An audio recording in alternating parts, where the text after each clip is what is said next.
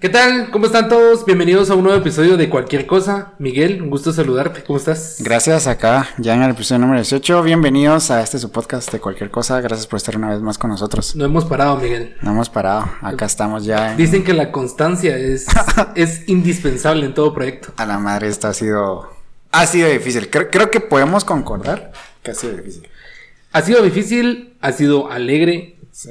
En algunos casos ustedes ha sido cansado. Eh, hoy no nos acompaña nuestro gran querido amigo Abayas. Vamos Sí, a estar no está acá con nosotros. Pero tenemos Te invitado de lujo. donde quiera que estés, Elías. Sí, Elías, Sí. te amamos. Nos haces falta.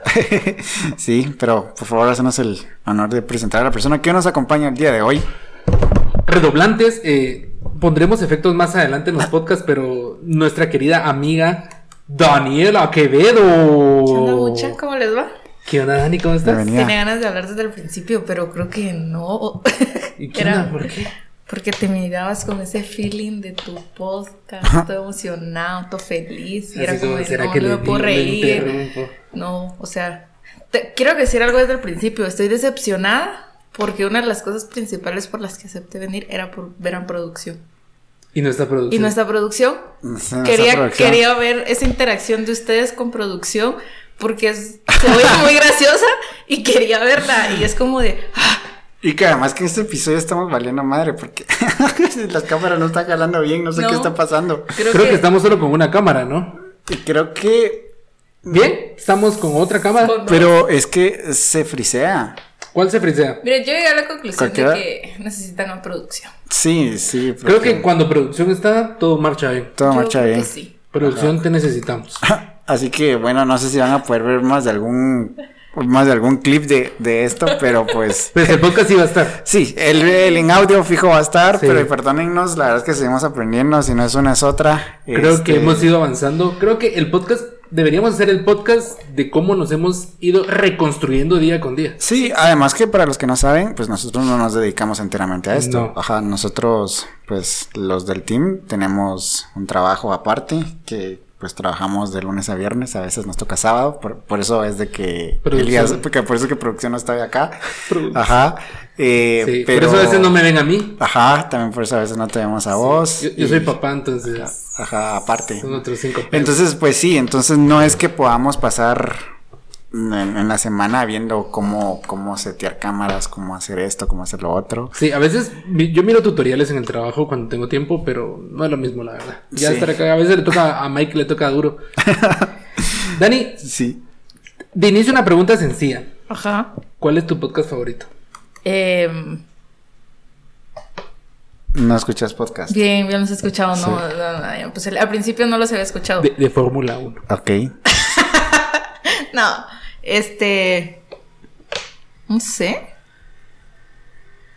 El más reciente, el del que estuvieron con el fino, digo, el Edgar. Ah, él es- pero ¿cuál es tu podcast favorito? O sea, Ah. ¿cuál es en general? ¿Cuál es tu Ah. Podcast en favorito? general, no tu episodio de este podcast, Ajá. sino escuches algún podcast fuera La acá. verdad, la verdad, no. No. No soy, no tengo un fan, no soy, no soy fan de un podcast o un estilo en especial. Comencé a escuchar más a raíz de cómo ustedes comenzaron a, a- Gracias. a hacer. Porque dije, ah, este mundo es no sé qué. eh, O sea que- normalmente, no. Te, te adentramos dentro del mundo de los podcasts.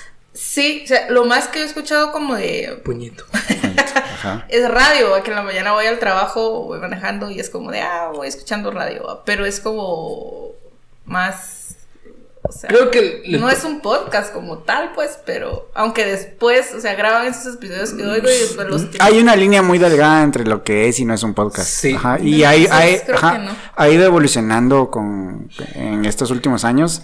eh, Porque pues antes el podcast literalmente era solo audio. Ahora pues está video, Ahora hay video podcast le que... meten como, ajá. como ese, como ese como... Creo que el podcast no existiría si no hubiera existido los programas de radio con lo que conocemos no, regularmente. Entonces, Sí. creo que sin el programa de radio el podcast no nace. Correcto. Eso Porque pienso. yo siento yo, fuera de estar en un podcast que es como hacer un programa de radio, pero no o sea para la persona que no puede o no puede acceder a, un, a una radio como tal, o sea, no tiene un programa como tal, pero es, puedes exponenciar tu talento de alguna forma. Vos, en tu caso, estudiabas eso y, y sos bueno en lo que haces. Mike no estudió eso. Pero es bueno. Pero es bueno lo que Es hace bueno en lo también. que hace. No sé Elías, tampoco, Elías tampoco estudió eso y, y lo hacen bien. O sea, la verdad es que. Mike lo es bien. pilas. O sea, Mike, honestamente, o sea. Es un nerd, o sea, le gusta. Es un nerd, o sea, sí. Sí. Es un nerd. Es un nerd, o sea, es bueno lo que hace, pero porque es un nerd. No, sí, yo no me considero bueno para esto. De hecho, a mí, ya lo he mencionado en otros episodios, de verdad me mortifica el escuchar cuando estoy editando este audio porque pues a mí me toca editarlos. Y yo no me... Sí, no. Te cuesta escuchar tu voz. Sí, no me gusta mi voz. Varias personas me han dicho que... Tenés buena voz. No es que tenga una voz angelical, pero pues... Pero tenés buena. Siento que tenés buena forma de expresarte. Y eso te ayuda un montón. Y es contradictorio porque soy muy introvertido. Sí, es, no sé. Pero es que siento que en el micrófono cambias completamente. O sea. Sí, Y es que también es el hecho que, o sea, interactúas con personas que ya conoces, aunque la persona o el invitado que esté no lo conozcas mucho o no tengas tanta confianza, pero sí es como un grupo limitado de personas. O sea, de los tres, el más, siento yo, el más extrovertido, más social, es, go- es el gordo. sí. ¿Te puedo decir gordo? Sí, me puedes decir. Gracias. Para los que no saben, pues eh, mi apodo de toda la vida ha sido el gordo. ¿Por qué es Eh, gordo? Porque. Es algo que no se puede no, no lo negar. hagas sentir mal, tuvo en su tiempo que no fue gordo, pero le quedó, entonces gordo. Sí, sí. Entonces Daniela pues me conoce como el gordo. Gracias, Daniela. De nada. Sí. Salud por los gordos. No, pero, ¿sabes qué? Creo lo que, lo que, lo que me ha ayudado, tal vez a expresarme un poquito mejor, es el hecho de que, pues, este podcast se está grabando acá en mi casa, entonces, cuando las personas vienen, están entrando en mi territorio, entonces es como, Te sentís así. me siento cómodo para poder hablar. Sí, Ajá, poderoso, me siento como. No, no, no poderoso, no, pero me siento cómodo para poder hablar. Porque, pues, no sé si les ha pasado, yo soy una persona introvertida, entonces a veces me han invitado a cumpleaños, a fiestas, en donde solo conozco a una persona o solo conozco al, al protagonista. Estoy así como. ¿Qué onda? Ajá. Juntas tus dedos y Sí, como, de, ajá, ay, correcto. ¿qué hago? Es de la mención que cuando conocí a Miguel hace como cinco años más o menos. Cinco años, Miguel, más o menos. ¿no? Un poquito Cinco, más. Un poquito más, cinco o seis años. Eh, era muy callado. O sea, era muy callado. Es era- que soy callado. Es, es un patojo muy reservado y era así como, ¿qué tal? ¿Cómo estás? Mucho, mucho gusto. Miguel Ruiz, Josué Pues, es que lo sigo- lo corrompieron. Lo, es que lo sigo siendo. Lo que pasa es que pues ya tenemos cinco o seis años de amistad y pues evidentemente no. Ahora el problema es cómo callarlo, diría Shrek. no, pero es muy callado. Sí, en general sí es más Sí, callado. o sea, sí, yo creí, claro. yo creí que yo era una persona que no le gustaba hablar, no le gustaba socializar. Mike vino y es como, tss, Pero fíjate que Ah, ya. yo, aquel dice que es introvertido, pero tiene muchos amigos. O sea, tiene, tiene bastantes y tiene buena vida social.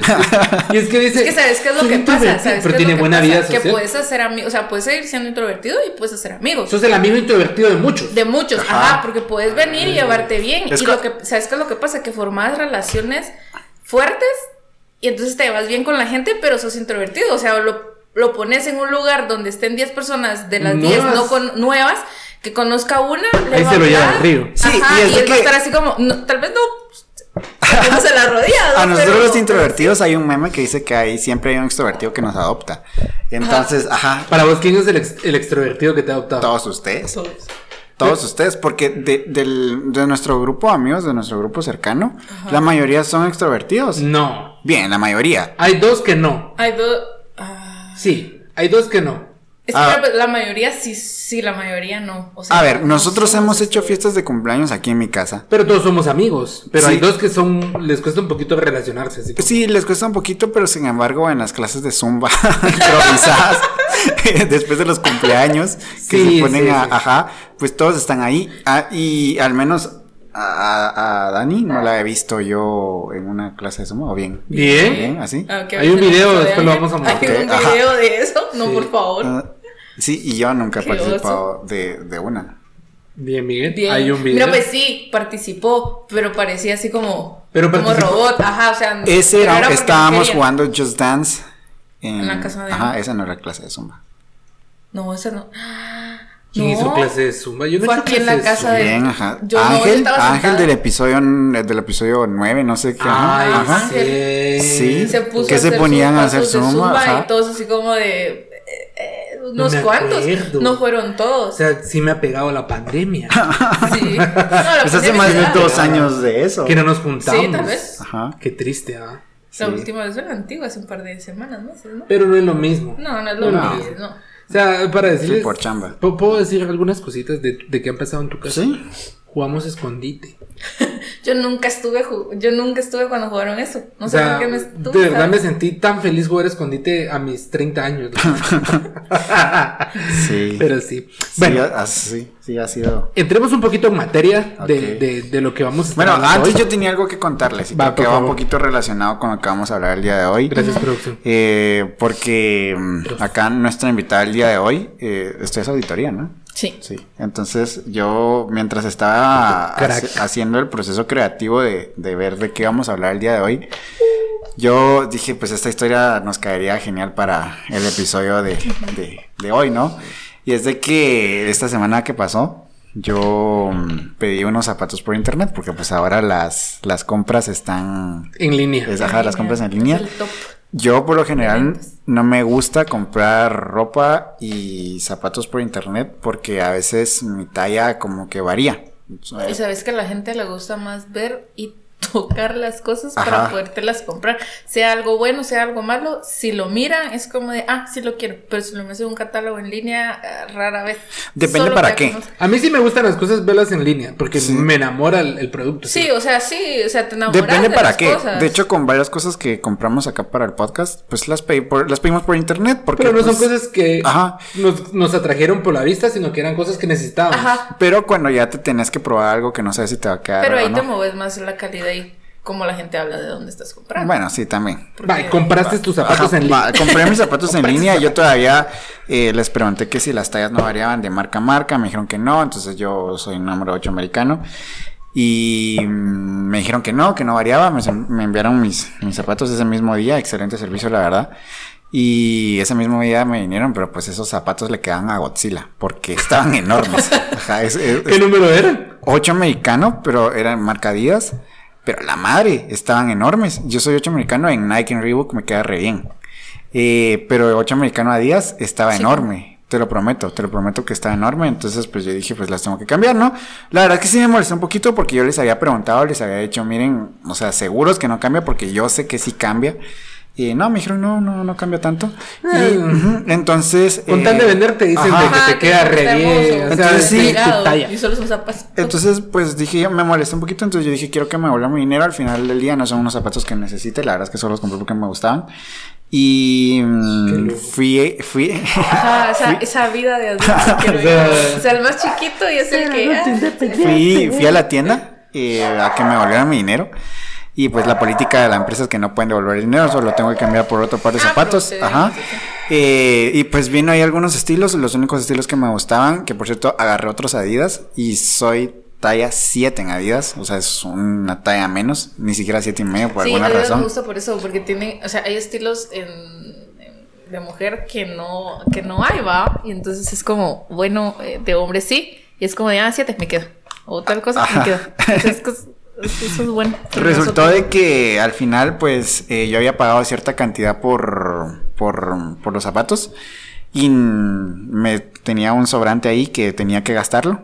Y me solo había, o sea, no había un sobrante de 60 quetzales. Entonces, pues tenía que gastarlos en alguna otra cosa, pero no había nada en la tienda que costara 60 quetzales. Entonces dije yo, pues bueno, ¿qué me ofrece lo más barato? Porque pues no, yo venía que me volvían el dinero, me estoy yendo con otros tenis, ahora resulta que tengo que gastar más para, Porque no hay vuelta. Ajá, porque no, ajá, no, me- ese sobrante no me lo podían devolver en efectivo. Y pues me dijeron, tenemos pachones, pachones de 110 quetzales. Yo no voy a comprar un pachón de ¿Unos 110. calcetines hubieras comprado? no, no, no tenían. No Pa- tenían. Pachones de 110. Ujú. cuando, cuando hay campaña política te regalan los pachones. Sí, y bueno, al final pues eh, me dijeron las, las gorras de Red Bull Racing están en oferta. Y pues la vi, me gustó, dije pues bueno, tengo, bueno, no voy a pagar por lo menos completo, pues bueno, al final sí lo pago completo, pero ya no se siente el gasto de un solo.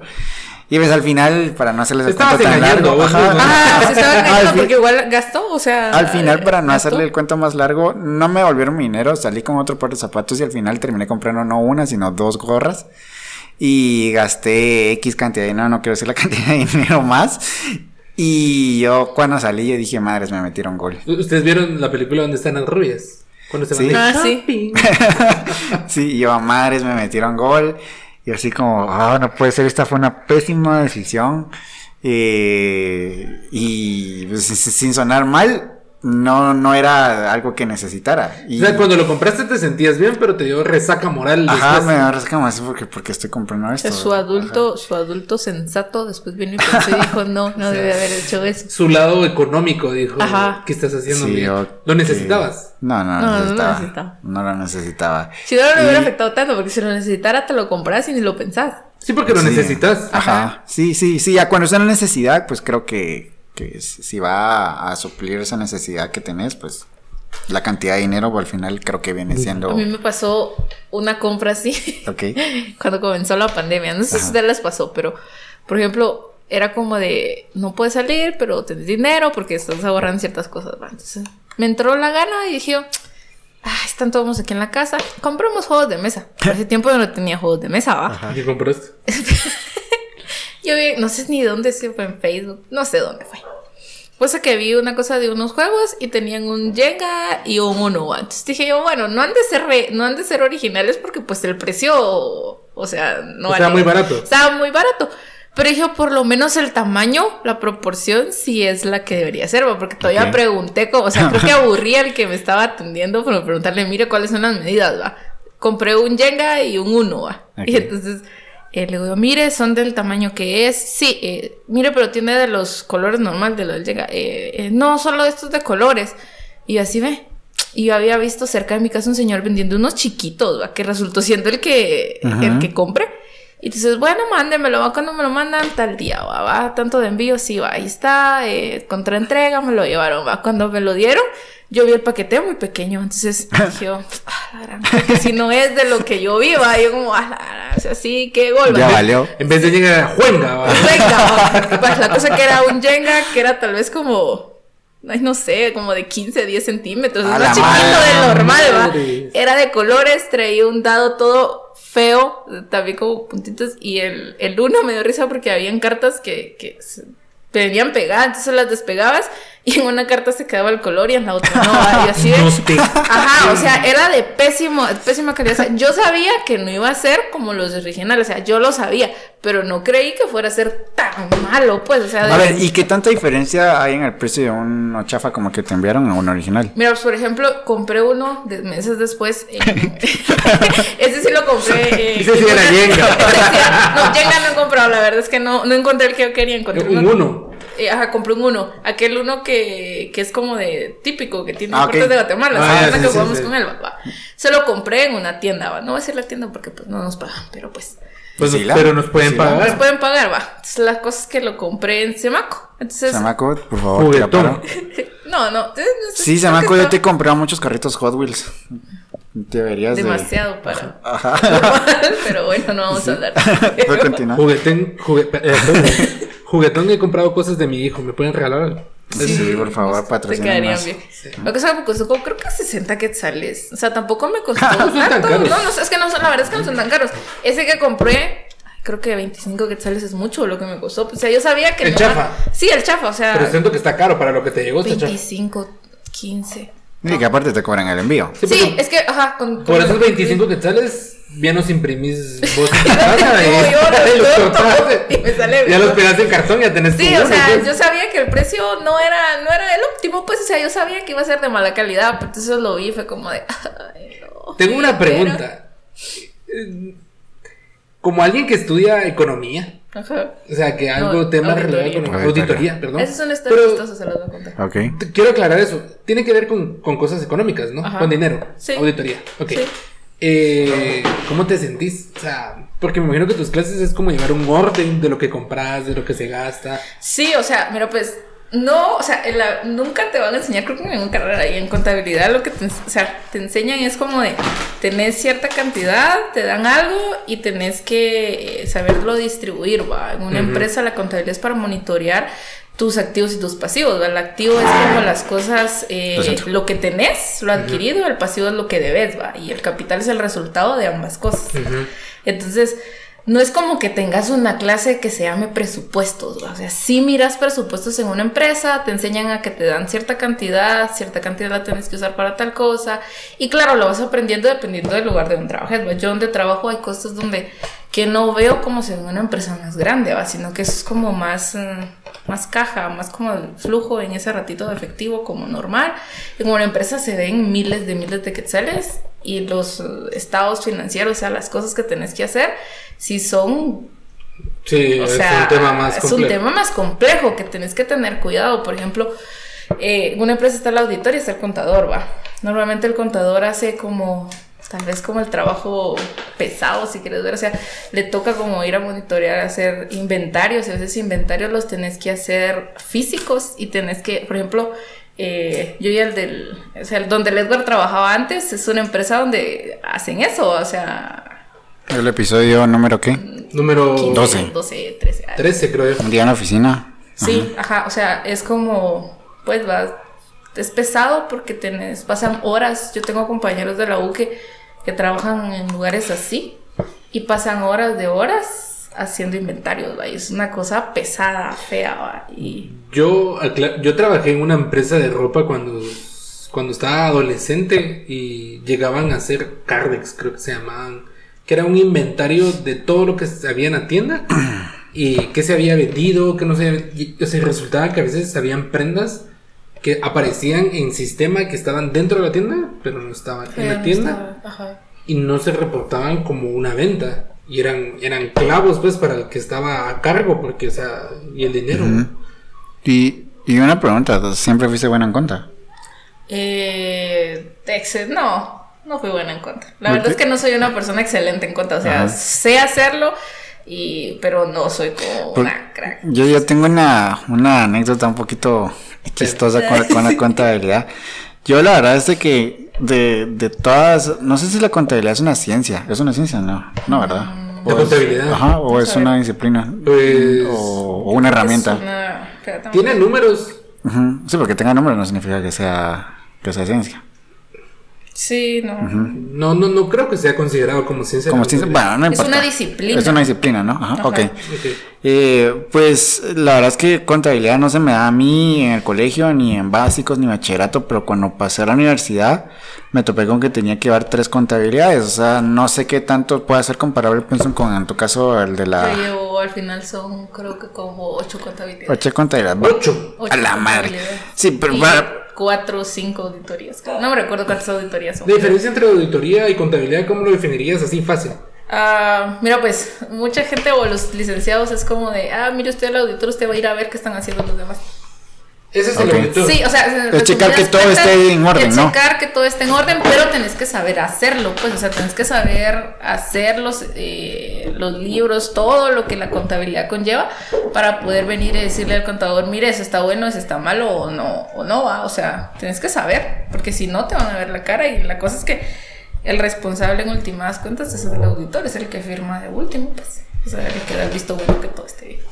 Que todo esté marchando en orden. Es O sea que él la tiene más complicado. Sí, lo Sí. tienes más complicado, pues, o sea, sos el que firmas y haces todo bien. De hecho, o sea, en la auditoría, por ejemplo, a mí me da risa la primera vez que nos enseñaron porque trabajas como con colores, ¿va? O sea, no recuerdo qué colores son, pero ciertos colores, creo que ve- es verde, azul y rojo.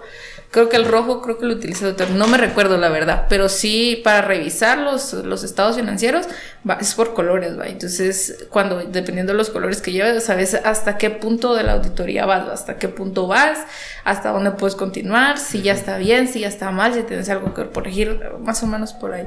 Regresamos al podcast después de una pequeña parada técnica.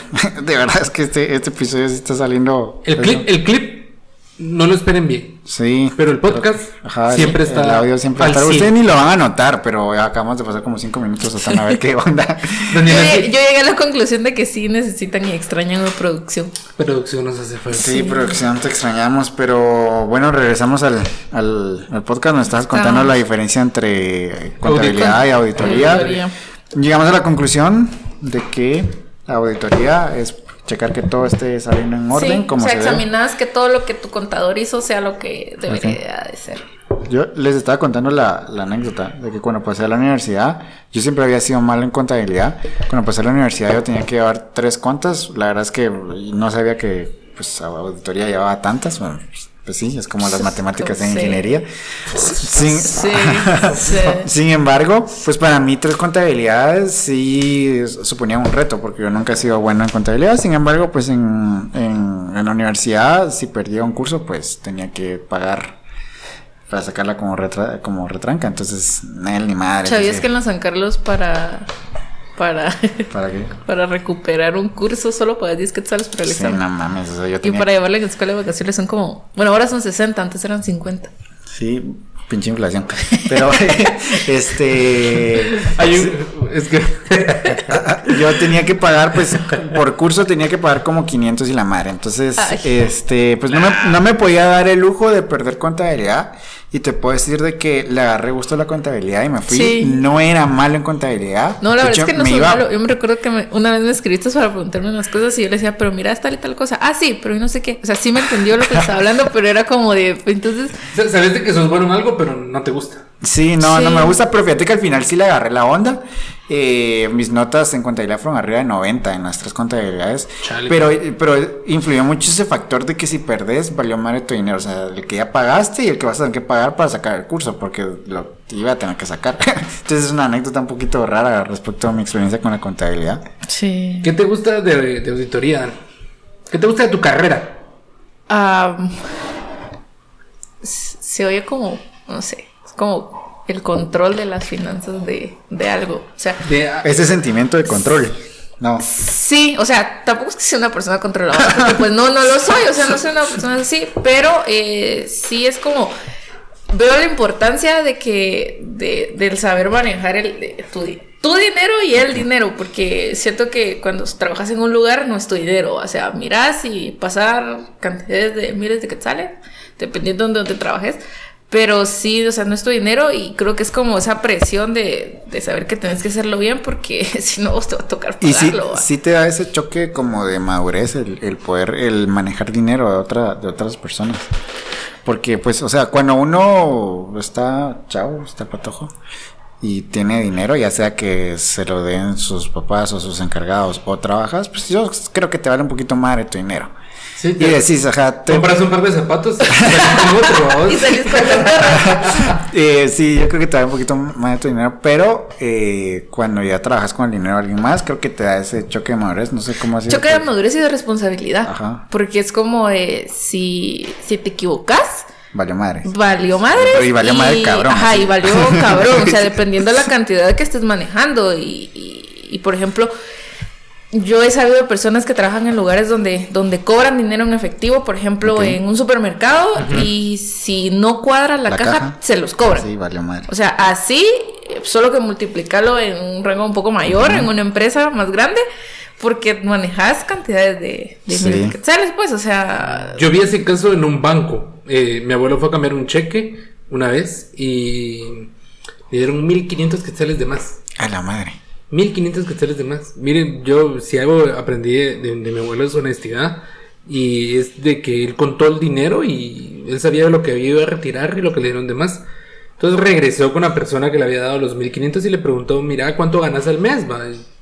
Una cantidad, va. Casi era la mitad de su sueldo lo que había dado. Y le preguntó a la persona, mira, ¿qué pasa si no te cuadra tu caja? se los Eh, me lo descuentan. Ajá. Toma, me diste 1500 quetzales de más. A la madre. Se lo devolvió a vos. Y la persona muy agradecida. Pero digo yo, o sea, es- esos errores que, que me imagino que te duelen porque te afectan económicamente. Sí, te afecta económicamente y quedas mal en el lugar donde trabajas, pues, Sí. o sea, sí te da, o sea, te Si no enseña a madurar, si pero no te sí te despiden, da- me imagino que, que, pues por lo menos no te dan tanta confianza. Sí, desconfían de vos, empiezan a desconfiar, entonces eso ya no es como tan bueno, entonces sí aprendes, te da un sentido de la responsabilidad así cañón y pues tenés que madurar a fuerza, pues, o sea, no es como... tu carrera lo- yo lo podría resumir como es el control eh, numérico de algo que te afecta en la vida real.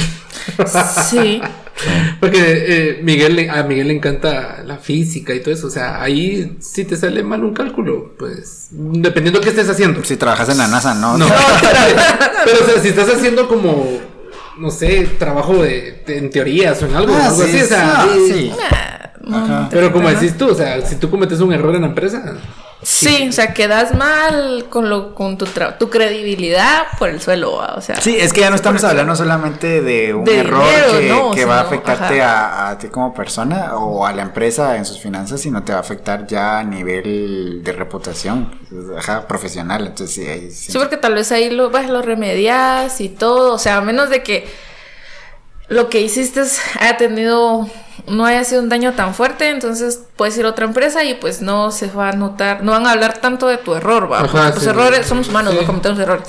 Pero dependiendo te va a manchar, o sea, te va, te va a afectar en como de, ah, es bueno en todo esto, pero en esto no. Y tal vez justo sea lo que la otra empresa está Sí, buscando, cabal. entonces quedas mal, o sea, quedas mal al final de cuentas.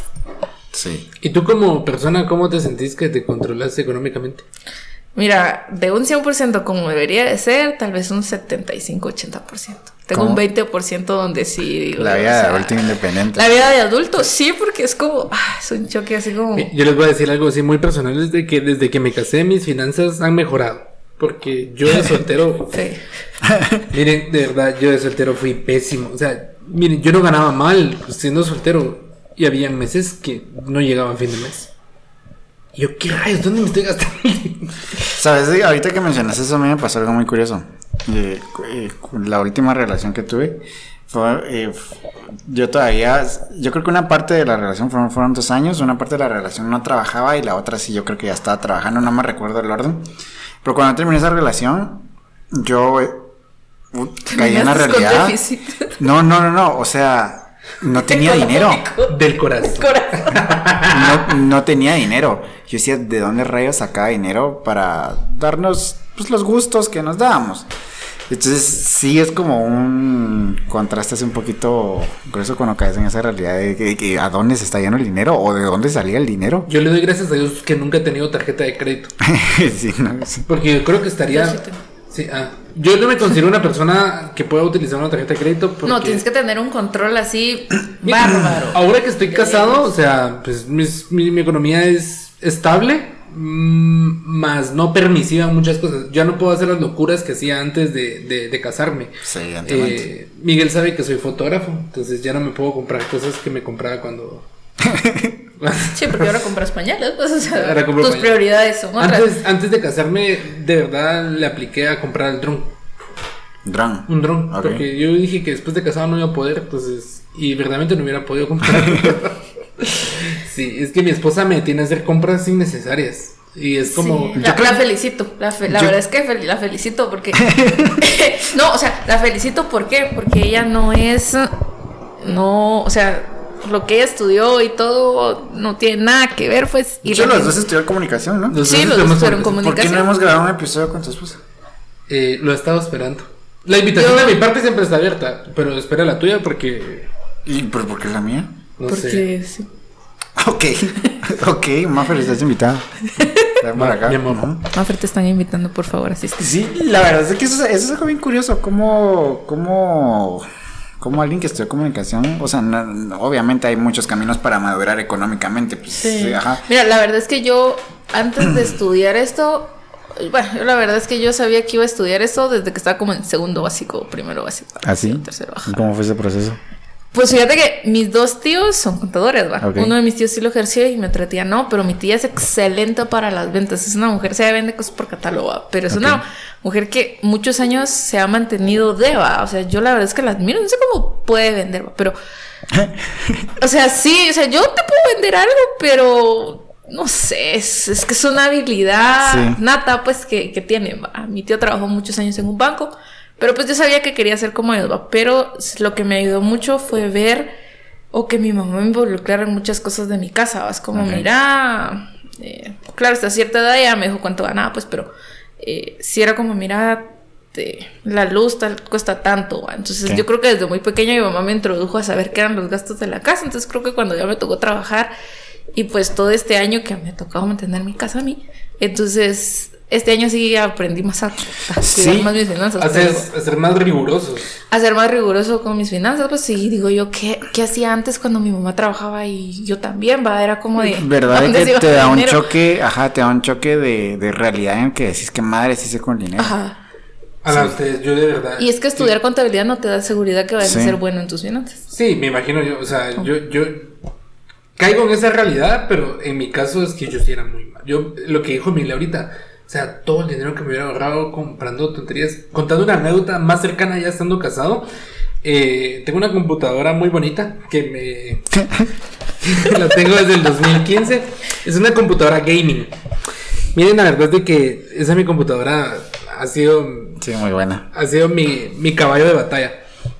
La cosa es de que ya había empezado a dar como sus clavitos el año pasado, a principios del año pasado, y le, y le conté a Mike, mira, encontré un lugar donde dicen que la reparan así bien cañón. Anteriormente yo la llevaba a un lugar que se llamaba eh, Gaming, no sé qué. Era, era muy bueno, estaba ahí en, en Pradera, zona 10. Era un lugar certificado. Era un lugar certificado. Ellos vendían solo eh, PCs gaming y reparaban PCs gaming y eran muy buenos, muy buenos. Eh, Game, Gamester, algo así se llama, no me recuerdo muy bien el nombre.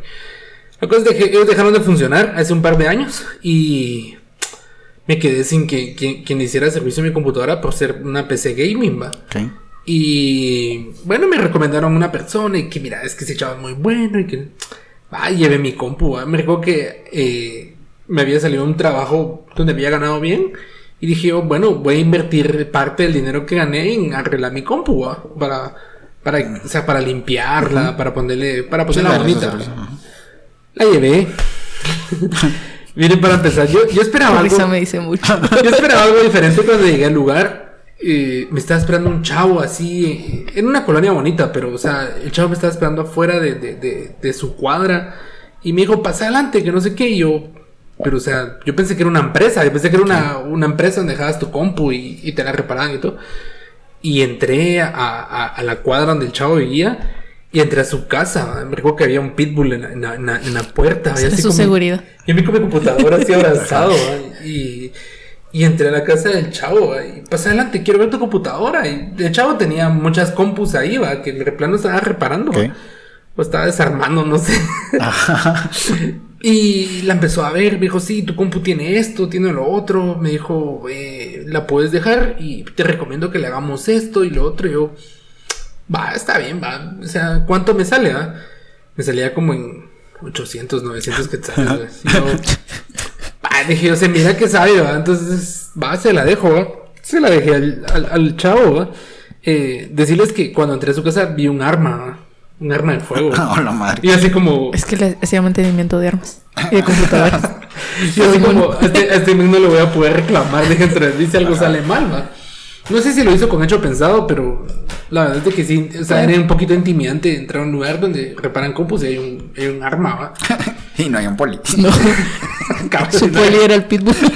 Literal, pues. Y salí, va. Y lo llamé, y lo llamaba, y mira cómo va mi compu, güey. Ya casi está, que no sé qué. Mira, yo te recomiendo, tengo una computadora ahí para venderte y que no sé qué. Yo, ah, no, no le llego. Me estaba ofreciendo otra computadora en venta. Yo decía, de plano se echó la mía, ahí dentro de mí. De ahí me empezó a llamar y me dijo, mira, te recomiendo, mi computadora no usa un, ¿cómo se llama? Un disco duro de estado sólido. No lo usaba hasta hace poco. Y me dijo, mira, te recomiendo un disco duro que sale como mil quetzales. Y yo, mira, no le llego, va, pero suena muy bien, va. Entonces le dije, mira, dame mi compu y si todo marcha bien, pues más adelante te, te la entrego para que le cambies el disco duro. Pues que vine y le pagué lo que, lo que le dije. Ah, ustedes. Cuando prendí mi compu le conté a Miguel, o sea... O sea, el Windows iba sin drivers, pues. O sea, iba sin Ah, drivers. O sea, no tenía drivers del teclado, no tenía drivers de sonido. O sea, me formateó mi compu, hacía rajatabla. eh, me, ¿Te la dejó mal? Me la dejó hecha leña. Me la dejó hecha leña. Yo le conté a Miguel y se atoraba de la risa. O sea, En el momento no, porque me dijiste que no era chistoso, pero pues ahora te molesto porque esta, Porque es- sí. esta persona te dijo que las soldaduras de tu computadora estaban secas. Y pues yo he estudiado informática, no soy... No sos un No experto. soy un experto. pero, pues no creo que ese sea un término muy acertado que digamos. Yo estudié electrónica y sé que el, el- el estaño se tiende a secar con el tiempo. O sea, se pone así todo poroso y a veces hace un mal contacto. Pero lo que decía él no sonaba muy cuerdo. Sí. Y me recuerdo que después mi esposa me, me dijo, mira, llévala con mi amigo que es ingeniero en sistemas, va.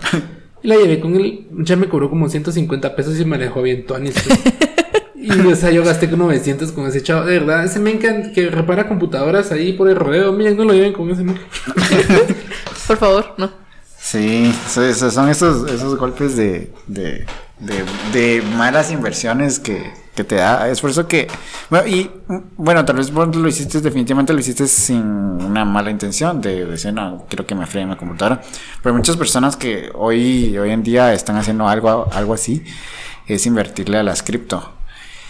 Y Ah, sí, yo vi le que una sí se fue para abajo. le invierten todo su dinero y lo pierden.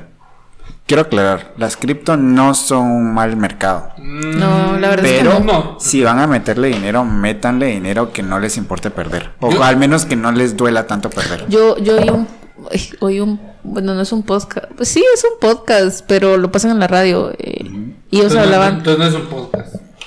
es que es, bueno, no es un podcast. ¿Es un pues. podcast, Miguel? Miguel No. es el, el experto en podcast, entonces. No, o sea, creo que no, no lo es, pero No, pues no es un podcast. Pero. se llama educa- educación financiera y les voy a decir en qué radio lo sé. Ok. para que lo ubican.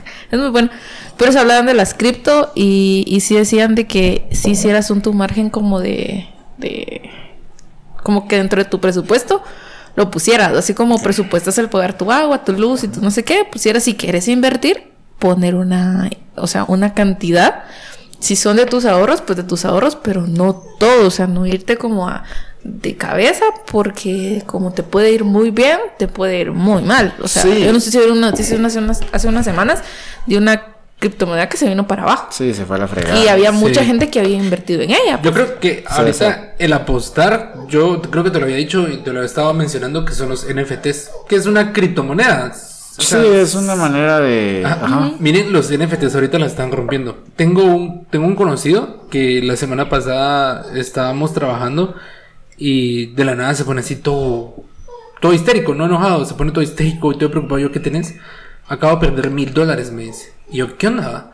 Y la cosa es de que el tema de, las, de los NFT es como comprar, como a- él, él invierte mucho a comprar cosas de arte, cosas en, en 3D y cosas así. La cosa es de que se estaba creando algo que tiene mucho los NFTs, que hay comunidades. Entonces él se había metido en una comunidad de unos NFTs que apoyaban una fundación eh, contra el cáncer de, ma- de mama. Entonces generó como mucha, mucha visualización de parte de la gente. Y la cosa es de que habían tal vez, hab- se creó una comunidad como de más de mil personas y empezaron a comprar los NFTs. Les iban a dar unos, unos, ¿cómo se llama? Unos objetos virtuales en 3D y así. eh, se miraba bien chilero. La cosa es de que los chatillos que entre comillas les iban a entregar todo este, proceso, ellos gastaron mil dólares, se desaparecieron de la noche a la mañana, así se sumaron. Y con ellos se llevaron el dinero de cientos de personas. Cientos de personas. Sí, es Eh, una, es una estafa muy común. Perdió mil dólares y me dijo que él hace cuentas de que los chatillos que hicieron todo esto literalmente se llevaron a la bolsa como 6 millones. Se llevaron 6 millones de dólares. Es una estafa muy común. Sin embargo, pues ahí ya estamos cayendo en como en el área de las estafas. A, a mí hace, hace algunos meses estaba platicando- Seguramente se fueron a Suiza. Lo de mi compo fue una estafa. Sí, Sí, sí, fue una estafa. Como lo del. ¿Cómo se llama? Pero- el teléfono. A las sí, a el las gordo. sí, eh, a las vamos a sí. contarles. un- Ah, es que eso nos pasó. La verdad es que nos enojamos con el gordo.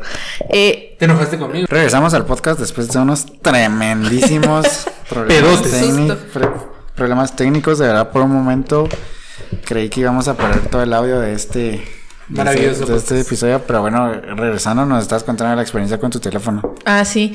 Bueno, en conclusión, no, no me enojé con el gordo, sino que nos enojamos los dos con la persona que me arregló el teléfono. Ok. La cosa es que lo íbamos a arreglar. Era una cosa, después resultó siendo otra y era más como. Fue más caro de lo que había sido al principio. La cosa es que el chavo le quedó mal al gordo, me quedó mal a mí y mi teléfono, o sea, le arruinó la cámara frontal. O sea, no solamente no lo, ar- no lo arregló, sino Le arruinó el que- Face arruinó, le arruinó el. ID. Ajá, o sea, Y cobró de más. Y, cobró de más. O sea, la cámara sí funciona, pues sí se ve y todo, pero el Face ID cero, así Cero. como cero.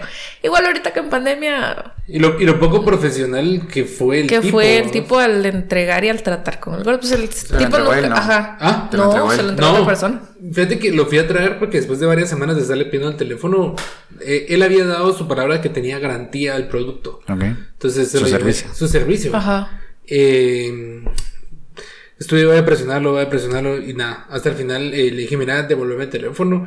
Eh, lo fui a traer a, a Tadmon de zona 10. No vayan ahí, por favor. ¿Ah? No vayan ahí, por favor. Tatman, Yo creí que era bueno Tatman.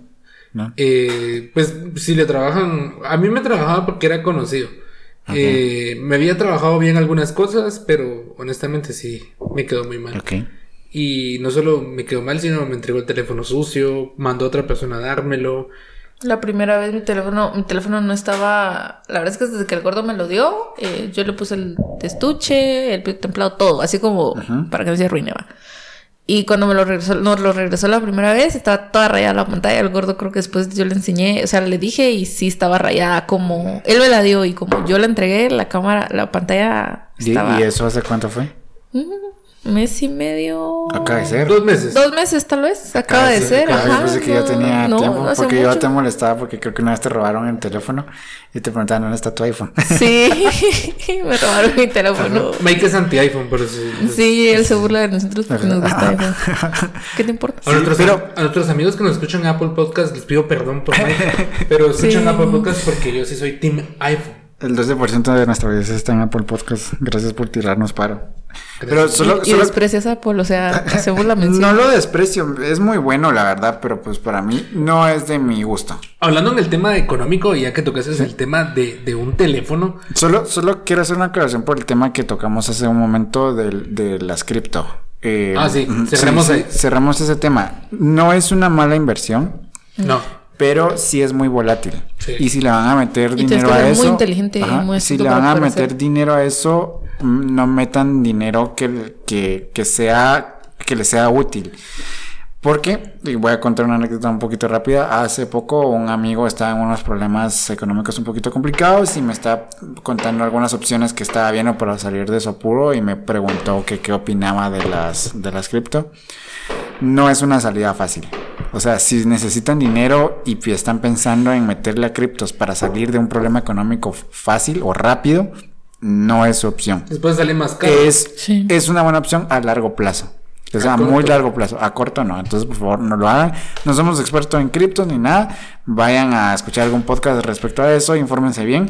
Pero desde ya, si están pensando en hacerlo, no lo hagan. No Sí. lo hagan, por favor. Mi consejo en NFTs es busquen comunidades seguras eh, que están creciendo bien, que la comunidad sea muy activa, que lo que estén ofreciendo en NFT sea real, o sea, que sí se los entreguen y Creo que en NFT juega mucho la, la persona o la organización que está detrás. Sí, eso juega mucho. Porque en, en cripto, en monedas, en criptomonedas, Sí. pues no hay nadie detrás. Al menos en lo, Bitcoin. lo pagas en cripto. Ajá. Acuérdate que lo pagas. eh, la comunidad que más se mueven creo que es Ethereum.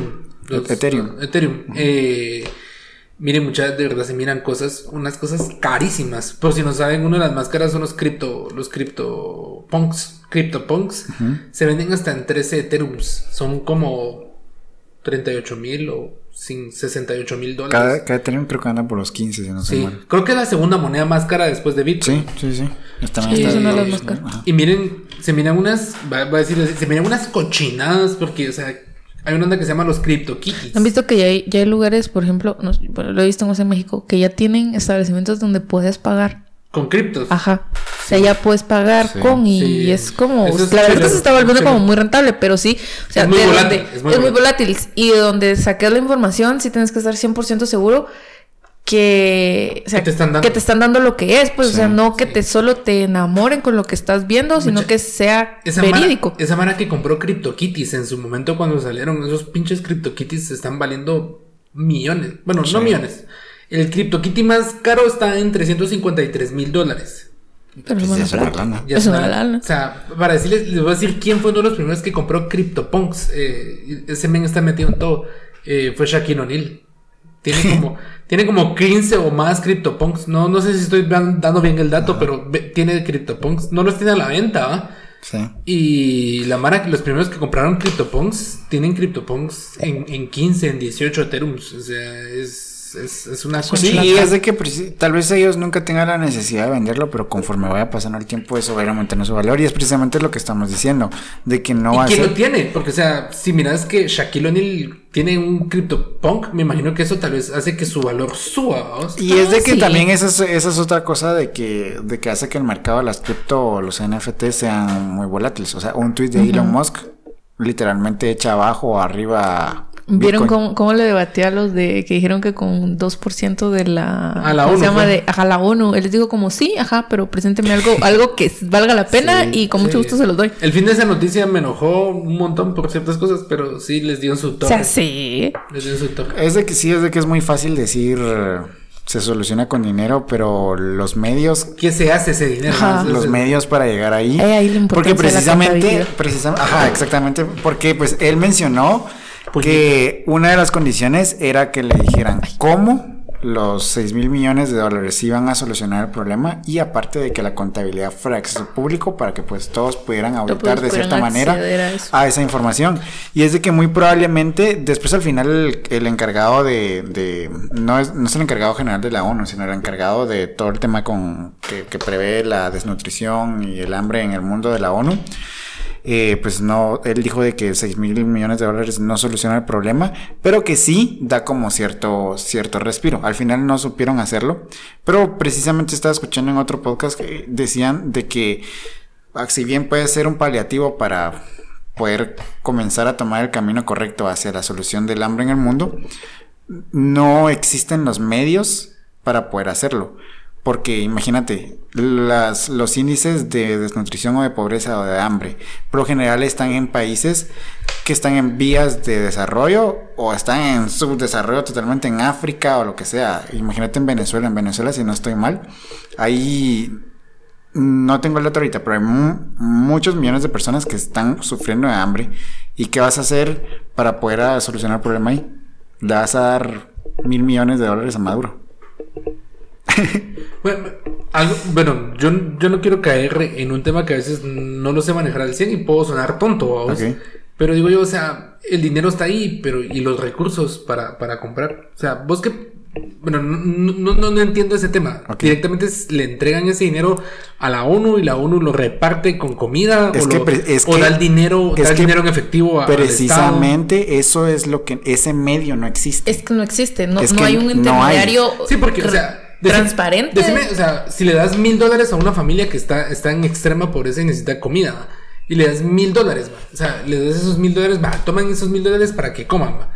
pero si no hay dónde comprar comida, o sea, ¿para qué tienen esos mil dólares? Es que precisamente eso es lo que no, eso es lo que no existe. No hay me- y eso es lo que decía Elon Musk. Si me dicen cómo estos 6 mil ah, millones te de dólares se van a utilizar, yo los doy. O sea, Ajá, él estaba dispuesto a, Él pero estaba no dispuesto a darlo. había cosa, Pero, no pues, hay. Elon Musk es una persona muy inteligente y él sabía que estos medios no existen todavía.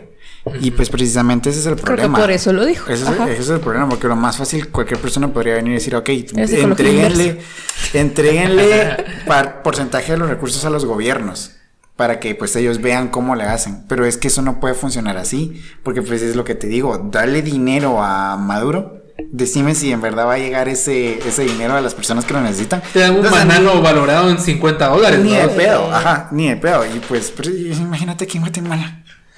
Sí, Sí, y no digamos países de África en donde pues los gobiernos están controlados. sin ir tan lejos, te recordé lo del bono, lo del bono familia, que supuestamente el año pasado se iba a dar. O sea, Sí, que lo se dio, dieron, que a algunos se les dio, a algunos no se les dio. O sea, esa clase de transparencia es la que no existe. Sí, o sea, sí, no hay sí. como una forma No hay real de verlo. O sea, Fí- miren, yo trabajé hace poquito para una, no voy a decir el nombre por, por temas de trabajo, pero trabajé para una fundación parecida a, a- a la UNICEF. Ok. Eh, la cosa es de que ellos eh, trabajaron con familias que fueron afectadas por el huracán. Ok. Eh, ¿Cuál fue el último huracán que afectó mucho? Iota, si no estoy mal. El- sí, Iota, perdón. No tenía el contexto del, del huracán que había sido. Eh, les daban bonos. Les daban bonos a las familias afectadas. Pero miren, algo que me gustó mucho de este servicio, porque es eh, igual dinero de gente extranjera.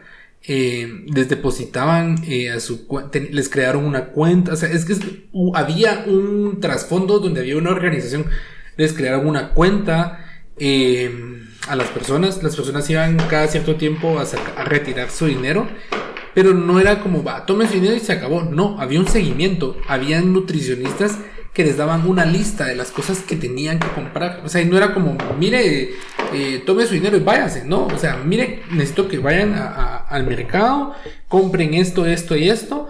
Y necesitan cubrir la canasta básica y los grupos alimenticios con el dinero que les estaban dando. Y lo hacían y lo mostraban a, los encargados, porque habían encargados de eso, designaban encargados dentro de las mismas comunidades, y que se cumplieran estas normas, porque si no perdían la ayuda, el beneficio. Y miren, o sea, las señoras comprando muy inteligentemente. Eh, les daban recetarios de comidas que fortalecieran físicamente a los niños, comidas altas en hierro, altas en vitaminas. Y miren, o sea, se ve que cuando hay un trabajo de trasfondo, o sea, sí, se ve reflejado sí, ese yo, dinero. Yo trabajo, valga también trabajé en una fundación eh, hace un par de años. Eh, yo, parte de mi trabajo era recibir, eran como sponsors, le dicen ellos, a la persona que les daba dinero a los patojos allá de Estados Unidos acá. Entonces, eh, ellos escribían una carta, entonces pasaban por un departamento, las traducían y entonces eh, se las mandaban a las personas en las comunidades. Entonces recuerdo específicamente de un niño que la persona que le daba, la verdad es que le mandaba plata al, chatío y entonces el chatío compraba, que hacía en el supermercado, no sé qué, no, bueno, en las aldeas no, hay supermercados, pero eh, compraban lo, que necesitaban, el chavito había logrado comprarle ropa, eh, cama a su familia, entonces lo que pedían, las, no, no sé si eran tanto la persona de allá, pero eran malos de acá, eran que tenían que enviar fotos con lo que el niño había comprado, usándolo, recién comprado, y entonces lo mandaba. Entonces, si no venía una foto así, tenían que ver cómo la conseguían, o sea, de que, de que sí había pasado, que sí fuera el niño, que se viera el dinero cuando le estaban dando el dinero al niño, o sea, era 100% pruebas de lo que se estaba haciendo. Sí, sí. igual, igual esas, esas, fundaciones piden este, sí, este tipo y es de que precisamente esos medios son los que no existen a grande escala, porque acá estás cubriendo una comunidad o cierto sector vulnerable una que escala muy pequeña. Muy exactamente. Entonces, imagínate para llevarlo a nivel mundial, la, la, mayor índice de hambre en el mundo está en África. ¿Cómo rayos llegas ahí? Y un, un dato eh, que estuve viendo hace, hace algunas semanas en un canal que se llama Quantum Fractal, que es un canal de divulgación científica se hizo un estudio en el que en realidad el problema no es la falta de alimentos, porque actualmente somos casi 8 mil, ah, mil millones de personas en el mundo, pero se está produciendo comida para aproximadamente 10 mil millones. Entonces, el problema... Es los sectores, creo yo. El problema no es... La distribución. La, exactamente, el problema es la distribución, no es la falta de comida porque hay. Cómo se distribuye y el acceso a, a, esa, a esos recursos es el problema. Yo escuchaba, no sé, corregime si estoy mal, pero había escuchado un comentario así de que las potencias o muchas potencias desperdician tanta comida que sería suficiente para alimentar a las que no tienen ahorita. Es lo que te estoy diciendo. O sea, en el, en el planeta se, están, se está produciendo comida para 10 mil millones de personas. Ajá, y están descuidando todo un sector. Exactamente. Entonces, se está produciendo comida para 10 mil millones de personas. Somos casi 8 mil esos dos mil millones de esos dos mil millones de, de, recursos para alimentar a esos dos mil millones de personas se están tirando. Ajá. Y esas bien podrían irse a esas personas. Bien, esas bien se podrían ir a las personas que realmente lo necesitan. Entonces, el problema que actualmente tenemos no es falta de recursos, no es falta de alimentos. Es falta de distribución. es un problema en la distribución que no es nuestra culpa. Y tampoco es culpa de las grandes cadenas, de que quieren abarcar el mercado. Cierto que hay, ese es un tema un poquito más polémico, de que quieren enriquecerse a costa de muchas cosas. Sin embargo, no es nuestra culpa, sino son faltas de políticas tanto de los estados que están sufriendo estos problemas como de las grandes potencias que, que considero yo que tendrían que tomar responsabilidad en el asunto, pero no lo están haciendo. Entonces el problema es problema de distribución. Perfecto. Hablando del tema, un poquito nos hemos ido así como siempre dentro del, dentro del tema, pero nos gusta ir como dando vueltas. Dando vueltas al asunto. Le decía a Miguel antes de que regresáramos al, tema de las cripto y los NFTs, eh, si hablábamos como de ser responsables eh, tú que sos contadora y bueno, que sabes de contabilidad y, estás estudiando auditoría, ¿qué tanta necesidad tiene la gente de comprarse un teléfono? Mira, desde que comenzó la pandemia por acá, se ha vuelto un, o sea, antes era un lujo, pues sigue siendo un lujo dependiendo del teléfono que compres. O sea, tenemos que ser claro, nosotros hablábamos hace un par de semanas de cuando salió el iPhone 13. 13 Pro. 13 Pro, y la verdad es que nivel, o sea, la verdad es que es un platal. Pero ¿Cuánto cuesta un iPhone 13? como 15 mil, creo. Estamos 16. hablando, creo, o sea, podría revisar mi teléfono, pero mm, tanto lo que Más vi está como en menos. 13.500, 14.000, dependiendo la memoria que... Ajá, depende. Creo que la más cara es de- de un tera y te sale como en 17.000 quetzales. Estamos hablando como de 1.700, 1.800 dólares. Ok. Pero volviendo a. Sí, en la pandemia se ha vuelto mucho porque todo se ha vuelto como muy.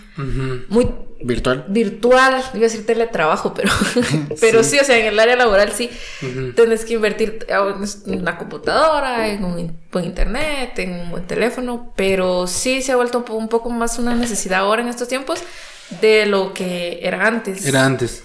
Y sí. Ahí creo que entra la vanidad, ¿va, Mike, porque creo que vos sos una persona Sí. que no le invierte mucho a los teléfonos, pero compraste un buen teléfono hace poco. Compré un buen teléfono, pero... Yo le invierte, pero ¿Por que no sea iPhone. Porque me vi la necesidad de que mi antiguo teléfono que había tenido por ya por un par de años murió de la noche a la mañana. Y yo por trabajo no me puedo quedar sin, sin teléfono. Entonces tenía la opción de mandarlo a reparar y que no sé cuánto Pero tiempo te, se iban a te tardar. ahorillaste eso ya que era una necesidad. no era entonces, eh, pues dije yo, pues, la verdad es que tengo la posibilidad para poder comprarlo, entonces voy y, y lo, y lo compro, pero no, o sea, no me compré un iPhone. Precisamente ahorita que, que te pregunté Pero cuánto te costaba un podrías, iPhone. te podrías comprar un Android caro, porque Sí, Android me caro. podría comprar un Android. Claro, De hecho, fíjate que hay una en, en TikTok, hay una um, chava que sube videos de divulgación científica que se llama Marta Jalo. Y eh, eh, muchas personas le hacen la aclaración a ella o le preguntan que por qué no le echan mejor producción a sus videos, porque la verdad es que son hechos muy rústicos, con un teléfono y ni siquiera tiene un trípode, ella con una ventosa lo pega a la ventana y ahí hace sus videos y de hecho le quedan muy bien. Y pues ella decía que no tenía los mil y tantos euros que cuesta un iPhone. Y caí yo en el pensamiento de decir, ok, creo que una decisión inteligente y madura sería cambiar teléfono cuando lo necesito, no solo porque salió nuevo. Sí, es cierto. O sea, yo honestamente hay, hay gente que se da lujo de comprarse un teléfono y qué bueno. O sea, Claro, si tenés el dinero para Sí. comprarte el año con Sí, año, lo, pues, lo compras, yo lo, no- lo cambias. Yo, vos, creo que en nuestro segundo podcast hablamos mucho de los teléfonos, ¿te acuerdas? Sí, a sí, mí me apasiona Sí. mucho el tema de, de los teléfonos por muchos sentidos. eh, Y desde tu perspectiva, ¿qué tal ves la compra que hice? muy buena, la verdad. Muy buena. Por muy poco dinero, mí- la verdad. Yo he tenido la marca que vos tenés, que es, que es Xiaomi, vos. Y es muy buena marca, muy- la verdad es que es muy buena marca. Miren, es muy buena hasta cierto punto porque de un tiempo para acá empezó a tener muchos problemas de actualizaciones. O sea, la marca es muy buena, pero sacó tanto producto que no le daba chance de actualizar bien sus, sus, sus, sus teléfonos. Entonces eh, empezaron a dar clavos. Empezaron yo creo que, bugs. fíjate que yo creo que sucede nada más con la gama que es un poquito... Un poquito más baja, un porque poquito yo más no baja. Sí. ningún problema gama, con... gama media o gama alta. pues, Miguel está entre media la gama está Media alta. media alta. Sí, porque ya estamos hablando de que tú tenés un teléfono muy bueno, Miguel, que es el Xiaomi Mi 11 Lite. Sí, y de hecho, después de que lo compré, dije, pues me pude haber comprado un poquito algo un poco más... Sí, un poquito más. más. light. Sí, Pero, pues, sí, o sea, lo que vamos es que yo no cambié teléfono hasta que valió madre el otro. sí. Y durante ese tiempo, pues sí estuve juntando el, El dinero, dinero para... para- para... Dije, en algún momento este, esta onda va a tronar, entonces lo voy a... Yo creo que es la mejor compra. Acláramelo o no, o no, Daniela, que lo mejor sería pagar las cosas cash. Sí, la verdad es que es mil veces mejor comprar las cosas cash porque pagas más cuando sacas algo por pagos, Crédito. por pre- créditos ajá, que y- al contado. Y es una mentira lo de los planes para Ah, sí, sacar un teléfono. por favor, no, no lo hagan. O sea, no, lo hagan. Es, es no lo hagan. pagas demasiado dinero. Yo, el teléfono que tenía antes era un gama media baja, la verdad. Eh, un teléfono que en el mercado costaba como dos mil quetzales. Y, claro, en claro te lo sacan como en 5 mil, 4 Yo, mil. yo Haciendo tuve, la yo tuve cuenta. plan de claro uh, muchos años y la verdad es que los teléfonos que me daban era una...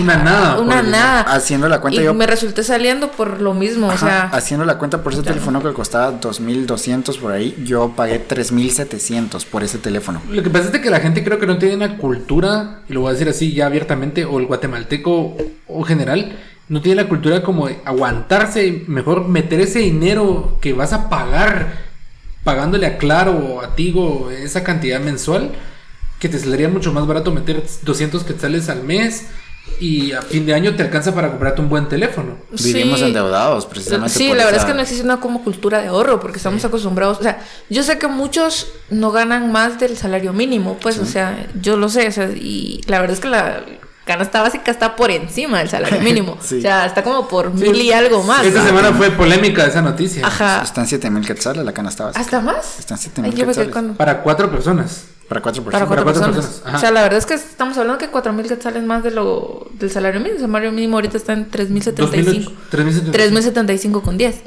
Ese es el salario mínimo. O sea, hace dos años, 3% fue lo que... Dos años creo, dos o tres, no sé. Este, y ahí creo que también entra el, el punto de que hay, hay alguna gente que, y creo que pasa en tema de redes sociales que te pinta eh, el comprate nuevo teléfono, comprate nuevo teléfono, comprate nuevo teléfono y te bombardean con promociones. Y era lo que decía Miguel. Miguel vio unos tenis bien chileros y cuando fue al lugar vio otros tenis que le gustaron y o sea, los compró. O sea, y como dice Miguel, o sea, él tiene, gracias a Dios, la, la- la capacidad de comprárselo. Pero ¿qué pasa con el que no tiene? Y aún así se lo se endeuda. Claro, yo creo que ya venimos a un tema un poquito más social. Y de verdad, si un consejo les podemos dar acá, la verdad, un objeto material no les va a dar, no es estatus. Y si se están juntando con gente que los está juzgando por lo que tienen o lo que no tienen, de verdad no vale la Analicen pena. bien con eso. No vale, la, ajá, no vale absolutamente Sí, no. la, la pena un teléfono, no vale que, que Yo- pases endeudado Sí, dos años, un sí. par de A zapatos. la sí, yo hace un par de años No. as- eh, me, me subí a un bus y vi un muchacho, eh, en ese tiempo, creo que acaba de salir, no sé si el iPhone 7 o el 6, pero acaba de salir un iPhone y se lo vi en la camioneta. A O sea, y lo cargabas, de- dejás sin estuche que lo podía arruinar, ¿va? En la camioneta, transporte público, donde idea. malísima, pésima idea, ¿va? Donde yo no sé si él lo compró al contado, pero seguramente lo sacó a pagos, ¿va? Que, o sea, los iPhone recién Sab- salidos no son tan baratos. ¿Sabían que existe la historia de una persona que donó un riñón para comprar un iPhone? A la madre. Existe la. Yo pensaba que era broma, porque todos dicen, ah, toma mi riñón, va, es muy caro.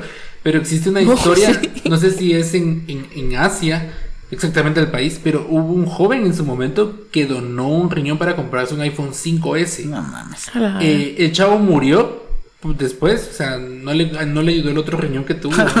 no jaló. No jaló. No funcionó. No jaló como No debía. tuvo buena Sí, actualización. donó su riñón y con el, con el, con el dinero que, que ganó por donar su riñón se compró un iPhone.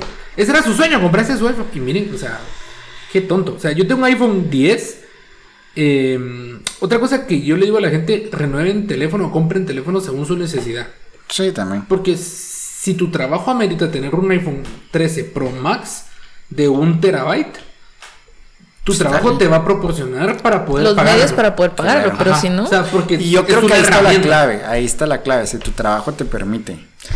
Y al mismo también. tiempo te exige. Te lo demanda. Ajá. Ajá. hay- eh, parte también lo que me decías es, o sea, si eh, tu trabajo depende de tu teléfono, si es una necesidad que Sí. lo cambies constantemente.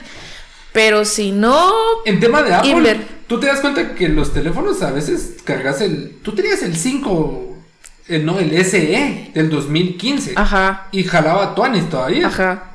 O sea, tú el 5 es, eh, sí, el 6. Bueno, ahorita, ¿cuál es el que tengo? Es un XS. es que Ahorita tenés un XS Max. Max, ajá. O sea, está bueno porque eh, para lo que lo uso, la verdad es que sí me sirve porque es- a veces sí me requiere Y a veces lo que mejora muchas es en las cámaras tal, y son cositas. O sea, Sí. Es mínimo, la verdad es que si van a invertir, inviertan en un teléfono bajo su necesidad de su trabajo. Si Correcto. trabajan y si no trabajan y es por mero gusto, se lo pueden pagar, o sea, páguenselo, Yo pero piénsenlo bien primero porque no vivimos en un país 100% seguro. ¿va? Yo he oído, no sé si más de alguien ha de tener una experiencia de alguien que conocen que le han robado incluso en el carro, en el tráfico. Sí. O sea, ahora ya no te salvas, o sea, al andar en carro no te exime de que te vayas a, te vayan a asaltar, Ajá. o sea, te pueden asaltar en tu misma casa. Sí. Sí, no, no, sí, no, la verdad es que repito, por favor, si están gastando su dinero en comprar solo por, por, por aparentar o por buscar la aceptación, no lo hagan. No es una idea inteligente. De verdad, no vale la pena endeudarte el- o a tiempo futuro, nada más por aparentar algo o por encajar en algún lugar. O comprar por emoción. O Creo comprar que por emoción. Mucho a veces. así Ah, es. sí. Yo creo que ese era mi mayor problema antes de casarme. Compraba muchas cosas por emoción. O sea, me gustaba algo y es como en ese momento me gustaba tanto que lo quería, ¿va? Yo entiendo que tal vez sonará tonto, pero hay gente que esto lo va a tener así como así muy, muy arraigado. O sea, mira algo y yo lo quiero, yo lo quiero, yo lo quiero. Sí. Y lo compra. O sea, yo me recuerdo que hacía compras tan tontas como comprarme lociones de de mil quetzales. O sea, no digo que esté mal, hay gente que lo puede pagar Sí. y está bien. O sea, yo lo podía pagar en ese entonces, primero porque estaba soltero. Segundo, porque mi sueldo me lo permitía. Pero yo, o sea, esos mil pesos me los pude haber gastado en otra cosa que verdaderamente hubiera sido de mejor beneficio que comprarme una loción de mil pesos. Sí, Ah, sí. cabe aclarar de que si ustedes tienen la posibilidad de comprarse el iPhone anualmente, pues denle y si no les afectan sus finanzas está bien. Creo que para nosotros los mortales No es tan posible. Ajá, no, no, no está esa posibilidad. Aunque de hecho, y la verdad es que no, no, no queremos sonar mal, incluso nos podríamos dar la, la, el lujo, por así decirlo, de comprar un teléfono cada año o lo que sea. Pero no es inteligente. Vos. No es inteligente. No, no, Sí. no. Va, eh, extrapolémoslo, Sí, es que hay personas que sí les extrapolémoslo a cualquier otra cosa. Estás en la capacidad de poder comprarte un pantalón mensualmente. O la camisa de tu equipo favorito mensualmente. Pero no es inteligente. No. Y sabes que los. Las, ¿A los vos que te gusta el fútbol? Yo sé que a vos te gustaría comprarte la camisola del Barcelona mensualmente o cada vez que hay un nuevo patrocinador Ajá, o cada que vez que hay... que ajá, renueva, pero, igual. Me las compré hasta que pude. ok, pero es de que precisamente conforme vas creciendo tus responsabilidades van cambiando. Sí. Y en un país en donde la economía está tan volátil, ahorita la inflación nos está comiendo, no es inteligente. Y mira, y también seguramente habrá gente que tiene la posibilidad de comprarse cinco iPhones mes con mes. Claro. Y estoy, y, y estoy seguro de que No lo hacen. no lo hace. Miren, mucha, hay gente que tiene mucho dinero y la miras todavía con cosas muy viejitas. Es cierto, yo tengo Miren. una tengo una amiga de que todavía tiene, no sé, yo de iPhone no sé mucho, pero todavía es de los chiquititos que solo tiene una cámara. Sus papás tienen muy buenas posibilidades, ella también tiene un buen trabajo y no lo hace. Yo igual he conocido gente de mucha plata, sí, de mucha, mucha plata, y carga un iPhone 6S. Y claro, que en su momento compró el que tenía más gigas, creo que era el de 512 en su época. Y, con ese es su, su arma de batalla, ¿va? O sea, y no lo cambia, no porque no puede, porque se puede comprar el 13 Pro de un tera. Sí. Pero Yo la verdad es que en mi, no lo en mi neces- co- eh, sí tengo contacto con mucha gente que de distintos, o sea, dentro de distintos estratos sociales, ¿va? Y he visto personas que, o sea, su, co- como se perciben, se ve persona que es pues, de plata y cargan un teléfono sencillo y hay personas que tal vez eh, tienen sus posibilidades, pero pero no, no tantas como las otras personas. Y si es como cargan unos teléfonos que no sé como, o sea, más las, nuevo. las personas que tienen dinero no tienen necesidad de aparentar. Y precisamente, no sé en dónde fue que escuché que dicen que en las marcas se crearon para, las marcas de, de prestigio o de lujo se crearon para gente pobre. De hecho, hay un meme. Hay un meme de donde está Bill Gates y Mark Zuckerberg. Y se dice, "A- así es como se ven no sé cuántos miles de millones en una sola foto. Y la- ambos están, Mark Zuckerberg está con una playera, un jeans. Y Bill Es que Gates está... Creo que, igual. llegaron, creo que ellos llegaron a la conclusión, tal vez, de algo. Es una playera, o sea. Es una playera. Creo que tampoco se van a comprar una playera muy gacha, pero una, una playera sencilla que les queda fresco, que es de un buen Claro. material. ¿Qué más quieres? O sea, ¿qué más Sí. te vas a poner encima? No sé si vos viste que hubo un, un- yo creo que fue este año que hubo una tendencia de que algunos, algunos, algunas personas en redes sociales estaban enseñando sus colecciones de cosas Gucci y no sé qué más. Hola, sí. Yo no estoy en contra absolutamente de lo que ellos hacen porque ellos pueden hacer con su dinero lo que se les antoje y si tienen las posibilidades lo pueden hacer. Pero personalmente, o sea, personalmente me parece tonto. Sí. O sea, personalmente. Sí, o sea, que la A mí me parece eso- personalmente tonto. O Eso puede estar totalmente es sesgado desde tu punto ya de es- vista. ya si, esa- si esas personas se lo pueden permitir para poder hacerlo, ok, dale. Y si lo quieres mostrar en redes sociales, dale. Pero el problema es, el problema es cuando una persona que tal vez, y esto no lo estamos haciendo por menospreciar, no lo estamos haciendo por menospreciar porque creo que todos venimos de ahí, o sea, los que estamos acá sentados venimos de ahí. Si no tienes las posibilidades, no lo hagas, No lo compres. no lo hagas. No, no vale la pena porque, o sea, eh, las los que son expertos en finanzas sí te aconsejan que tienes que tener un colchón. O sea, uno dice, ah, de un mes ahorrado. Lo óptimo es tener un año ahorrado. Ajá. Un año ahorrado más porque acá en Guates te quedas sin trabajo, puedes pasar de un mes a un año buscando. sí. Y puedes tener una licenciatura, una maestría, un doctorado, que se te va a dar la, la peculiaridad de estar muy sobrecalificado. Y si no las tenés, es que le falta. O sea, te va a costar. Nos O sea, vamos a, a, a- ¿cómo se llama? A trabajar a McDonald's en Estados Unidos. 21 dólares la De hora. jardinero. Sí, yo, Ganas traba- más. yo trabajé en McDonald's ganando creo que 14 Sí, la yo he visto, yo he visto que 21 mucha gente. dólares la hora, madre. Mucha gente dice, o sea, y es como licenciada en sus países y se van a los Estados Unidos a de cajero, de lavaplatos, en trabajar en una tienda de ropa. Y no es, no Es- son trabajos no, no, no, malos, no, o sea, sí, son trabajos muy bien pagados. Tal vez no acá en Guate, pero allá. Pero te das, te das cuenta qué tan poco valorados son algunas carreras. Yo me topé con un ecuatoriano en, en San Francisco que es médico, es doctor, eh, es médico doctor, es médico, doctor. Médico. es médico, Médico. Eh, es médico y trabajaba en la construcción. Ok. Sí. Miren, tenía una no sé si han visto. preciosa. Ajá, no sé si han visto una. No es una, no muchacha, señora, no sé. Es- Sube sus TikTok de limpieza. Y Ah, decía- ya la sigo, ya la sigo. no sé, no sé cómo se llama, no me recuerdo ahorita el nombre. un scrub, un scrub, Un Scrub Daddies, unas, unas esponjas. buenas. Qué buenas esas Qué crack esponjas. Eso, eso es gusto de señor querer comprarlo, siento yo. No sé de qué hablan. Son unas esponjas que Bien son de carita feliz. Ah, Ok. O sea, Se son, son Daddy. lindas. Son Scrub Daddy, así se llaman. Pero ella decía que ella ganaba más. Eh, es mexicana. Ella ganaba más que sus amigas que estaban en México que eran profesionales. Fíjate que Ganaba mucho más. Yo le contaba a producción eh, el, el TikTok de esta señora. Literalmente hace limpieza en casas, pero hace limpieza personalizada. O sea, Ok.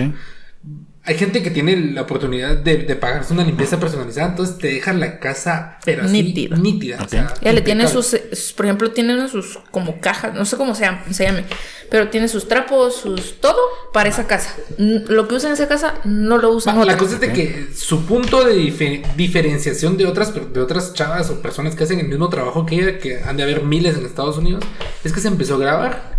Se empezó a grabar y, y no sé por qué a la, a la gente se ha vuelto tendencia de que le gusta mucho el proceso y la elaboración de algo. Hay, hay algo satisfactorio. Sí, algún satisfactorio. Entonces ella se grabó y empezó. Y ella siempre mencionaba mucho la marca Scrub Daddy porque son unas esponjas muy buenas. Muy buenas. O sea, Eh, aparte de su característica de ser de una carita feliz, son buenas. Son buenas. Sí, son buenas, es que de son buena buenas, calidad. son buena ella calidad. siempre en todos los videos decía que eran muy buenas, que ella recomendaba Scrub Daddy, y Scrub Daddy. Al principio Scrub Daddy no la patrocinaba, obviamente, claro, comenzó a ganar fama y... Cuando llegó su TikTok a más de un millón de, de, de, de seguidores y Claro. su- Ellos dijeron, aquí la tenemos que apostar. Y de Vino hecho, Scrub, Scrub- ajá, vino Scrub Daddy y le llamó y le dijo, mire, vamos a lanzar eh, un Scrub Mommy para, para México. es Y, más eh, chiquita, es una es esponja más chiquita. Y tiene su, su, tiene su rostro, en, tiene sus... Esto. Ella la certifica, como Ah, diciendo... ella es la cara de él. Es la cara, Es la todo cara de ese modelo, ajá. Mira vos, o sea, qué crack, Qué crack. qué crack. Sí, y pues precisamente creo que ese tipo de estrategias es el, es el que hay que comenzar a buscar hoy en día. Por ejemplo, ahorita que se viene todo el tema del metaverso, comiencen a ver de qué manera se meten ¿Son ahí. bro? Ah, qué genial. Son bonitas, es que son bonitas, son tiernas. Ajá. Son Scrum Mamis. Ah, son- No, esas son las Scrum Daddy. Ahorita que viene todo el tema de metaver- metaverso, métanse a investigar y métanse ahí porque esa, esa cosa, nos guste o no, va a ser el futuro. Así como hace unos 25 años la gente miraba el internet como algo no viable y que de que la gente que se comenzaba a dedicar a eso decían de que pues estaban perdiendo su tiempo. No sean un blockbuster. Correcto, no Ajá, sean un por blockbuster. favor. Comiencen a surfear esa ola. Ya. Y Sí. creo que nosotros lo tenemos que hacer, lo tenemos que ver cómo nos metemos ahí. Vamos a tener nuestros NFTs de, de cualquier cosa, ya saben. Ajá. Nuestra comunidad en Discord. Para ir finalizando ya este, este episodio, que creo que nos extendimos un montón por los problemas técnicos, no sabemos cuánto tiempo llevamos grabado, pero eh, para ir finalizando este episodio, actualmente estamos atravesando una crisis mundial, no solamente económica, debido a la inflación por todas las inyecciones de capital que hicieron los diferentes gobiernos. Estados Unidos el- el- hizo la inyección de capital más enorme de toda su historia. Eh, en Guatemala también lo vimos con el bono familia, que la verdad es que no Sí, creo que, que no. que- ajá. Eh, aparte estamos, hijos están endeudados antes, ahora estamos tataranitos, creo. eh, estamos atravesando una crisis de escasez también. Pero no somos Argentina. No somos Argentina. ¿Sabían que en Ar- yo vi un video de una muchacha de Argentina que se no me creo a Guatemala y dice que ellos, no sé si 10 dólares o más les cuesta un aguacate. No, cuesta 20 quetzales. 20, 20 quetzales, de 15 a 20 quetzales cuesta un aguacate en Argentina. ajá, pues, no me recuerdo cuánto decía. Y, y no lo venden todo el año. No, y, y decía que su mamá iba a venir a Caguate y que su mamá le pedía Yo que la sé. la viste. no sé de qué están hablando otra vez. es una argentina que se vino a vivir a Guatemala y vive en Antigua. Pero el punto es de que eh, su mamá lo único que le pedía era comer aguacate todo Todos el día, días. todos los días. Porque aquí en Guate, la verdad es que, la verdad ustedes es que Guatemala tendrá por sus cosas buenas, malas en cuanto a economía, ¿va? porque Sí. pues las tiene. Pero la verdad es que tenemos muchas cosas buenas. O sea, la Claro, la estamos en una posición eh, geográfica muy privilegiada que Sí. se presta para pues todo ese- Igual mi hermano, me- mi hermano vive en Canadá y me estaba contando de que allá él compra un aguacate chiquito a 5 dólares. Siendo que 5 dólares canadienses, pues son prácticamente casi 20 quetzales 20 también. Ajá. Entonces pues estamos muy privilegiados. Pero actualmente estamos eh, atravesando esta crisis de, de- de inflación. El precio de la gasolina está por, Ay, los, sí. por, por los, por los aires. Dice, dice, pero esto no, se sé, debe- no sé dónde lo oí, pero probable, dicen que probablemente, o sea, 35, 40 pesos el, el, llegue el galón. Ya habíamos Y el llegado. gas casi a 200. Mire, o sea, Sí, hace algunos que- años sí. estuvimos ahí. Ah, sí. No, no, no sé si ustedes se recuerdan como en el 2014, 2015 llegamos a 38 quetzales el galón. Sí. Yo me recuerdo. Yo, te- Sí. yo tenía una Dodge Caravan en aquel entonces. O sea, la camioneta era gastona. Ujú. Y echarle 38 quetzales el galón era caro. Y, o sea, no es de que no me asombre el precio ahorita, pero siento que parece como un déjà vu. de- económicamente parece Los contextos son diferentes. Los contextos son diferentes porque pues la economía de hace unos años no es la misma economía de hoy y aparte pues el proceso de inflación que estamos viviendo está muy muy muy feo. Eh, aparte que la pandemia, o sea, hace algunos años no tuvimos pandemia y pues todo eso nos está afectando bastante. Eh, mm, de hecho, ahorita el tema del- de, de la gasolina y el gas, gas natural y todo eso, pues se debe a una crisis energética a nivel mundial. O sea, no solamente en Guatemala estamos eh, padeciendo eso, es una combinación de factores que está afectando económicamente bastante muy fuerte. Y prepárense para el gran apagón. sí, sí, sí, que va a haber Hola, un gran sí. apagón, pues, cosas de pánico y así puede suceder, pero, pero pues es muy Es otro probable. tema. Es, es otro tema. Sí. Pero pues para ir finalizando, la estamos pasando relativamente mal acá en Guatemala. Se, acá est- estamos con avisos de que muy probablemente van a escasear varias cosas, electrodomésticos, vehículos acá para diciembre. Estamos ahorita actualmente a noviembre, ¿qué? Noviembre 12, si no, creo que estamos hoy. Entonces, Trece. 13. Entonces, pues vamos a ver qué tal sigue esto y tal vez te convocamos para una siguiente parte para ver cómo, cómo es que cómo es que se desarrolló todo esto, porque fíjate que para bueno, tengo un negocio en el cual sí me ha estado afectando bastante todo esto, escasez, porque la materia prima que, que ocupo para mi trabajo ha estado subiendo demasiado de precio. Sí, pues. Y la gente que dice, "No, que a mí no me afecta", güey. Sí, va, va a afectar de Va a afectar, todo. ahorita se está viendo Sí, esta ola muy sí, grande. Sí, pues, lo que también la pandemia dio es que, por ejemplo, antes, o sea, habían cosas en las que afectaban ciertos eh, estratos económicos, pero ahorita es global. O sea, Ahorita- es alta, media, baja y más baja. Ahorita o sea, cualquiera le está afectando, Creo que- cualquiera le está pasando mal. Un consejo, bueno, yo no soy un experto y nuestra amiga Nela tal vez sí sepa un, un poquito más y bueno, mu- mucho más que nosotros. Eh, creo que ser sabios en nuestras, en nuestros, en nuestra economía. Ser sabios en, en, en qué gastamos. Pensemos a futuro. Ajá, correcto. Pensemos a futuro. Este, mm, en- yo creo que con dinero no podemos ocupar la frase de un día a la vez. No. Tenemos que pensar a futuro por si, si es, por si estamos vivos mañana, hay que pensar a futuro. Sí. Eh, y pues ahorita que tal vez no la estamos pasando muy bien y muchas personas, quizás los que nos están escuchando no la están pasando muy bien, mucho ánimo y solo seamos inteligentes con lo que vamos a gastar y esperemos que todo pueda estar bien. Así que pues, Un, un consejo rápido ahí para la economía. Mm, tienes que ser creativo. Tienes que aprender a ser creativo y dinero. sabio con tu dinero. Ajá. eh, Qué buen consejo. Tienes que ser creativo porque mucha gente que tenía ciertas empresas antes quebraron y se tuvieron que reinventar. O sea, vender lo que se daba en el momento. ah, Y sí, o sea, principalmente mi consejo sería sean creativos y sabios con su dinero. o sea, Diversificar sus diver- saber diversificar eh, sus, ingresos y, y- y sus egresos, pues, o sea, y que por favor sus egresos sean menos, o sea, sean menos que sus ingresos, porque, o sea, si van a tener una tarjeta de crédito, ténganla, pero sean sabios, sepan ganarle al sistema de las tarjetas de crédito porque... porque se puede, de hecho sí se le Porque puede sí hacer. se puede, o sea, si sos una persona muy sabia en tus finanzas, puedes hacerlo, porque lo puedes hacer, pero si sabes que puedes mm, toparlas y Sí. endeudarte, mejor ni las tengas. Creo que la peor gente es la, la- o bueno, la peor eh, actitud de pensamiento es creer que sabes.